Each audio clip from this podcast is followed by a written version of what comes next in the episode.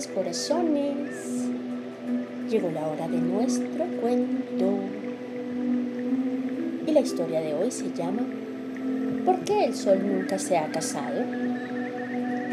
Qué buena pregunta, ¿cierto? Pues les cuento. Hace miles y miles de años, el sol, aburrido de vivir sin compañía, decidió casarse. La hora de formar una familia y sentar cabeza había llegado. Y para celebrarlo organizó una gran fiesta a la que invitó a todos los animales de la tierra. La idea les gustó muchísimo a todos. La hormiguita, el elefante, la ballena, el tigre. Ningún animal quería faltar a la cita y corrieron a ponerse guapos para ser los primeros en llegar. Bueno, esto no es del todo cierto. Hubo un animalito que en cuanto se enteró de la noticia, salió corriendo a esconderse bajo su cama muerto de miedo. Se trataba del pequeño erizo blanco de hocico marrón. Sus vecinos, muy molestos y sorprendidos por su actitud, fueron en su búsqueda para convencerlo que no podía hacerle el peo al gran sol. La rana le dijo, amigo, tienes que ir a la boda, el sol te ha invitado, no puedes faltar. El tigre también insistió. El sol se va a poner muy triste si no vas. Vivimos gracias a la luz y el calor que nos das. No acudir a su matrimonio es de muy mala educación. Los conejos, las cebras, los buitres, todos se acercaron a hablar con el erizo testarudo, que, ante tanta insistencia, aceptó ir. Está bien, está bien, déjenme en paz, les prometo que voy a ir.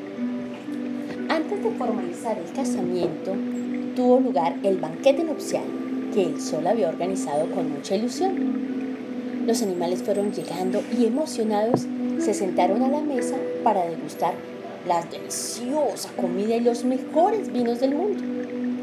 El sol estaba, mejor dicho, radiante, feliz, y los invitados parecían disfrutar del Olimpo.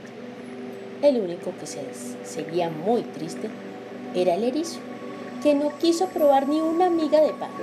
De hecho, nada más llegar, corrió a un rincón y pensando que nadie lo veía, se puso a comer una piedra.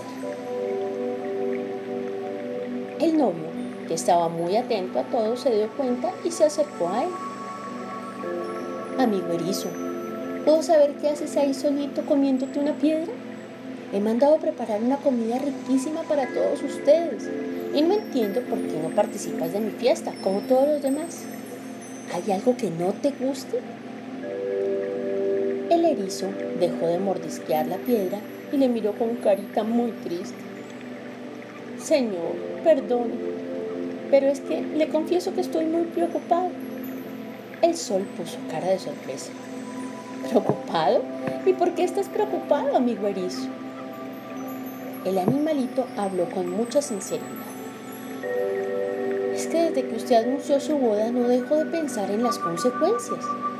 Usted nos da calor, un calor maravilloso para vivir en la tierra. Pero si se casan y si tiene varios hijos solos, imagínese, vamos a morir quemados. Los seres vivos del planeta Tierra no podemos soportar el calor de varios soles a la vez. No va a crecer el pasto ni los árboles. Todo se va a secar se van a secar los ríos, los mares, y nuestro hermoso planeta se convertirá en un desierto. Entonces el erizo, bajando la cabecita muy apenado, dijo, por eso como piedras, para ir acostumbrándome a su sabor, si es que logro sobrevivir.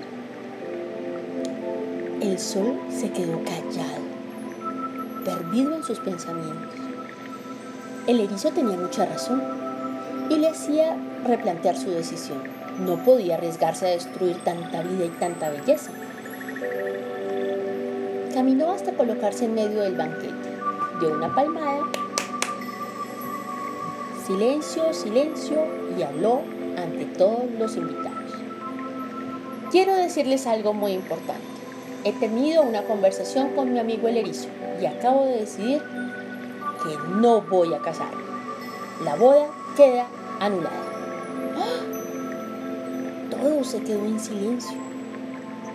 Todos los animales mostraron una gran tristeza y algunos, muy sensibles como los gatitos, comenzaron a llorar.